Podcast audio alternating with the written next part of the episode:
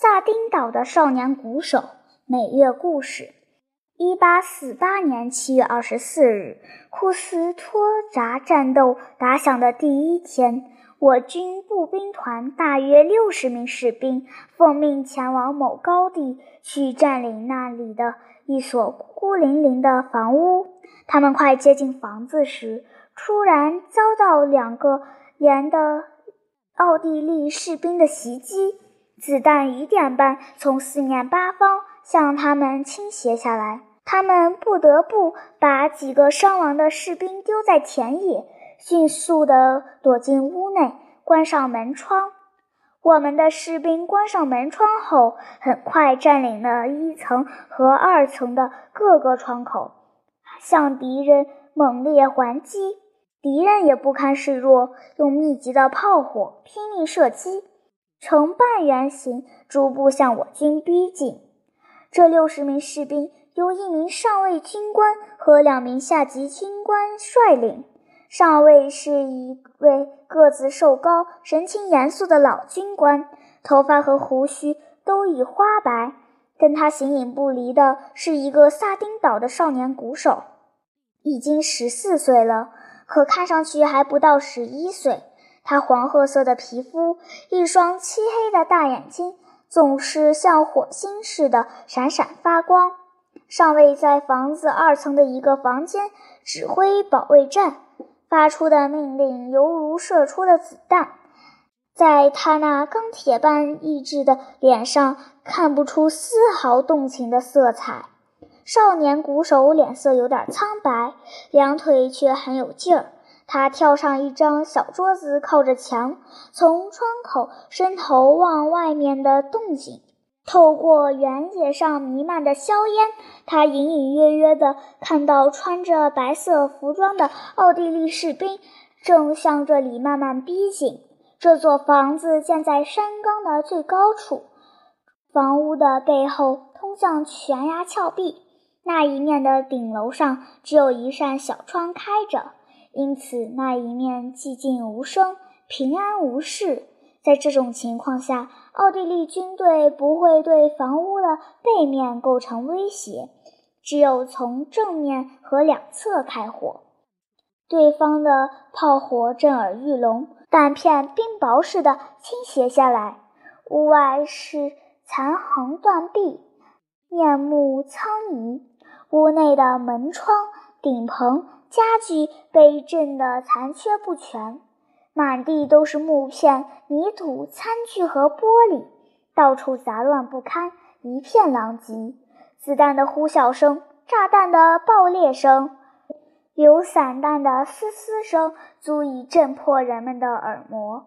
在窗口抵抗的士兵，不时有人被击中，倒在地板上，然后被拖到旁边，有的两手捂着伤口，疼得坐立不安。摇摇晃晃地踱来踱去。厨房里的一个士兵因头部被打中而牺牲。敌人的包围圈越来越小。这时，一向镇定自若的上尉露出惶惶不安的神色，大步流星地走出房间，后面跟着一位军士。过了三分钟，军士跑了回来，叫鼓手跟他一起出去。他俩迅速上了楼梯。来到空荡荡的阁楼，原来上尉正靠着小窗，在一张纸上写着什么。脚边的地板上放着一根警绳。上尉折起纸条，用可以使在场的每个士兵发抖的冷酷无情的灰眼睛打量着少年，厉声叫道：“鼓手！”鼓手把手举到帽檐前，行了一个军礼。上尉问：“你有胆量吗？”少年的眼睛放出炯炯的光芒。有，上尉先生。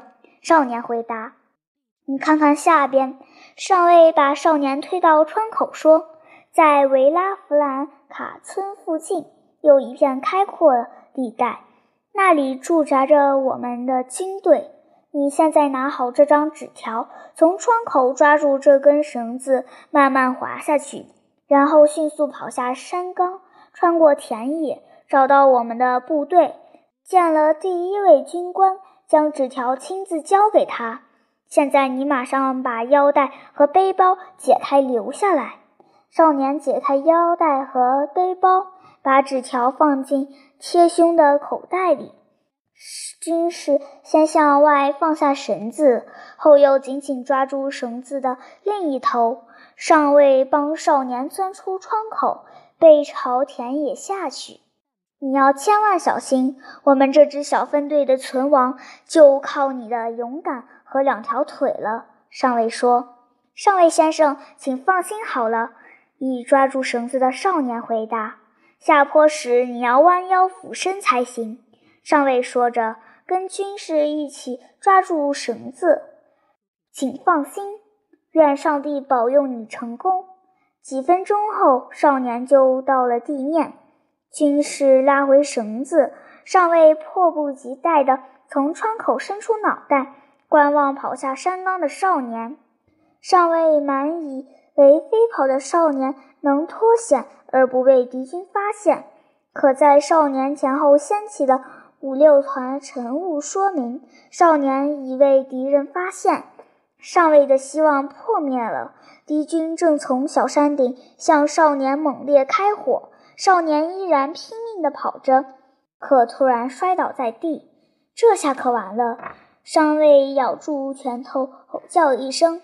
但上尉的话音刚落，少年又重新站了起来。呵，只是摔了一跤。上尉喃喃自语道，松了一口气。少年果然又没命地飞跑起来，可腿脚已站不稳了，只是脚脖子扭了。上尉想。过了片刻，少年的周围又掀起团团晨雾，但他跑得越来越快，危险离他也越来越远了。少年安然无恙，上尉高兴地叫好，仍然目不转睛地盯着少年，为他焦躁不安。在这紧急关头，如果少年不能尽快把条子送到，增援部队不能及时到达，他们这支小分队要么壮烈战死，要么全体投降，成为俘虏。少年跑了一会儿，开始放慢脚步，一瘸一拐地走起来，接着又跑起来。可越来越费力了，只能跑一会儿，停一会儿。可能他被流弹擦伤了，上尉心里想，屏息凝视着少年的一举一动，激动得全身直发抖。上尉自语道，说着鼓励的话，好像少年能听到似的。他不停地用炙热的目光测试的少年与明晃晃刺刀之间的距离。那些刺刀在一片阳光普照的金色麦浪里清晰可见。这时，上尉听到楼下子弹的呼啸声、军官和军士的怒吼呵斥声、伤病员的号啕声、木器和用具破碎声和残墙的塌陷声。上尉目不转睛地望着远处的少年鼓手，大声喊道。加油！鼓起勇气来，勇往直前！快跑呀！该死的家伙，他居然停下来了！呵，他又跑起来了！一位军官气喘吁吁地跑上来对他说：“敌人的炮火并没有停止，他们打出白色横幅，命令我军投降。”别理他们！上尉大声喊道，眼睛一刻也没离开少年。这时候，少年已到达那片开阔地带，可他不再跑了。他显出很吃力的样子，只能拖着身子一步一步地往前走。他怎么走起来了？跑呀！上尉咬着牙，握着拳头，大声喊道：“你自杀吧，死掉算了，简直是个废物！没死就快跑呀！”接着，上尉又痛骂一句：“哎呀，可耻的懒汉！他竟然坐下了。”少年可能倒下去了，因为在麦田里时隐时现的少年脑袋不见了。不久，他的脑袋又出现了，然后消失在篱笆后面。自此，上尉再也没有看到他。上尉从阁楼上走下来，这时候炮弹疾风暴雨般的铺天盖地而来，房间满地都是伤兵，有的抓住家具像醉汉似的。踉踉跄跄，墙上、地上血迹斑斑，尸体横七竖八地堵在门口。副官的右臂被子弹击中，屋里屋外烟尘弥漫，什么也看不清楚。鼓起勇气来，上尉大喊一声：“坚守阵地，增援部队快到了！坚持就是胜利！”奥地利军队渐渐逼近，透过烟尘，已经可以清楚地看到他们狰狞的面目。在噼噼啪啪的枪声中，可以听到敌人的粗野辱骂、命令我军投降的呐喊和威胁要将我军斩尽杀绝的吆喝声。我军有些士兵害怕了，便从窗口退回来，军士又把他们赶了上去。但防御的火力逐渐变弱了，每个人的脸上都露出了灰心丧气的神情，继续抵抗已不可能了。在这紧要关头，奥地利军队的进攻势头却减弱了。他们先用德语，后用意大利语，声如雷鸣地吼道：“投降吧！”不，上尉从窗口高声回答。双方重新又密集的炮火开始最猛烈的互相射击，又有一些士兵倒下去，很多窗口失去防御，最后的时刻即将来临。上尉咬着牙，用含糊不清的声音不停地喊道：“他们不会来了，他们不会来了！”他急得团团转，用痉挛的手紧握军刀，准备决战到底。一个军士从阁楼来到楼下，突然高喊一声：“他们到了！”上尉喜出望外，情不自禁地跟着喊道：“他们到了！”听到喊声，我军所有人，包括士兵、伤员、军士和军官，个个生龙活虎般地冲向窗口，殊死拼搏。片刻功夫，敌人的军心开始动摇，秩序大乱，溃不成军。上尉立刻把小分队召集到一楼的房间里，叫大家上好刺刀，准备跟敌人殊死搏斗。接着，上尉又箭一般朝阁楼跑去。刚到阁楼，就听到急促的马蹄声、欢叫的嘈杂声交织在一起，此起彼伏。从窗口远眺，透过烟尘，意大利卡宾枪手的两脚冒灰，时隐时现。一队骑兵飞驰而来。明亮耀眼的刺刀，闪电般的在敌人的头上、肩上和腰间挥舞着。上尉的这支支小分队端着刺刀冲出门外，敌军彻底崩溃，混乱不堪，落荒而逃。我军清点战场，这所房子也成了自由出入的地方。不大一会儿，我军以两个步兵营和两门大炮的兵力占领了高地。上尉率领残部与兵团会合，继续作战。在最后一次肉搏战中，他的左手被榴弹击中，受了轻伤。当天的战斗以我军的胜利而告终。第二天。意奥双方又展开激战。意大利军队尽管顽强抵抗，但终因寡不敌众，于二十六日早晨不得不向闽齐奥河方向撤退。上尉虽然受了伤，仍与疲于奔命的士兵一起默默无言地徒步行军。当晚，部队到达位于闽齐。奥河畔的戈伊托，他立刻去找他的副官。副官断了一只胳膊，早已被救护队运走收留，应该比上尉先到一步。别人告诉上尉，当地有一座教堂，野战医院刚刚搬到里面。上尉赶到教堂，一排床和一排地铺已躺满伤员。两个医生和几名护士穿林往来，露出焦虑不安的神情。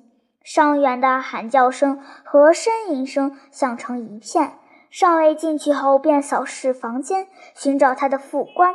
正在这时，他听到旁边有人细声细气地叫他：“上尉先生。”他回头一看，原来是少年鼓手。他躺在吊床上，胸部盖着一块红白格子的粗布窗帘，两臂伸在外面，脸色惨白而消瘦。然而眼睛像两颗黑宝石似的闪闪发光。你在这里？上尉十分惊讶地问，语气依然严肃。好样的，你尽职尽责了。我尽力了。少年回答。啊，你受伤了。上尉说着，用眼睛搜寻附近床铺上是否有副官。没关系，少年说。他现在认识到自己有生以来第一次受伤是件无上光荣的事情，这就给了他继续说下去的勇气。要不然，他是不敢在上尉面前打开话匣子的。于是少年说道：“我弯着腰飞跑，敌人还是很快发现了我。要不是他们打中我，我本可以在提前二十分钟到达。”幸运的是，我很快就找到了参谋部的一名上尉，把那张纸条当面交给了他。受伤后再往山下跑实在是太困难了，我渴得要命，担心不能再往前走了。一想到每晚到一分钟就多死一个人，我急得呜呜直哭。好了，现在不提这些了。我做了自己能做到的一切，问心无愧了。上尉先生，请您多多保重。您看，您的手还在流血呢。果然，几滴鲜血正从上尉的手掌顺着指头流下来。上尉先生，我替您再包扎一下好吗？把手伸过来。上尉先伸出左手，后伸出右手，想自己解开绷带结子。然后再让少年帮助重新包扎，但是少年刚刚离开枕头，脸色立刻变得煞白，又不得不重新躺下去。好了好了，上尉望着少年说，同时把包扎的左手缩回去，而少年却不肯放开上尉的手。上尉接着说：“你管好自己的事吧，别再操心别人了，即使不太重的伤。”不注意也是很危险的。少年摇摇头。上尉仔细端详少年片刻后说：“你身体这样虚弱，看来流了不少血吧？”流血？少年微笑着回答：“何止是流血啊！您看看便一目了然。”少年说着，一下子掀开被褥。上尉目瞪口呆，后退了两步。少年只剩下一条腿了。左腿已从膝盖上部被裁断，残腿用纱布包扎着，上面渗出殷红的鲜血。这时候，一位穿着单薄的矮胖军医走过来，军医指着少年对上尉说：“上尉先生实在不行，要不是他发疯般的飞跑，那条腿本来是完全可以保住的。”该死的炎症，当时必须截肢。我向您保证，他是个了不起的孩子。我为他做手术时，他没掉一滴眼泪，没喊一声痛。我为他是一个意大利孩子而自豪。我可以拿名誉担保，他一定出生于优秀世家。愿上帝保佑他。军医说完，走开了。上尉皱着雪白的浓密眉毛，目不转睛地凝视着少年，重新给他盖好被子，然后再一次全神贯注地望着他，但没有说话，而只是慢慢地把手伸向脑袋，摘下帽子。上尉先生，您这是干嘛？上尉先生，您为我吗？少年大吃一惊地连声问道。此时此刻。这个对部下从未说过一句温柔话的粗暴上尉，却用一种热情、甜蜜而意味深长的语气回答道：“我只是一名上尉，而你却是一位英雄。”接着，上尉向少年张开双臂，在他的胸部深情地亲吻了三下。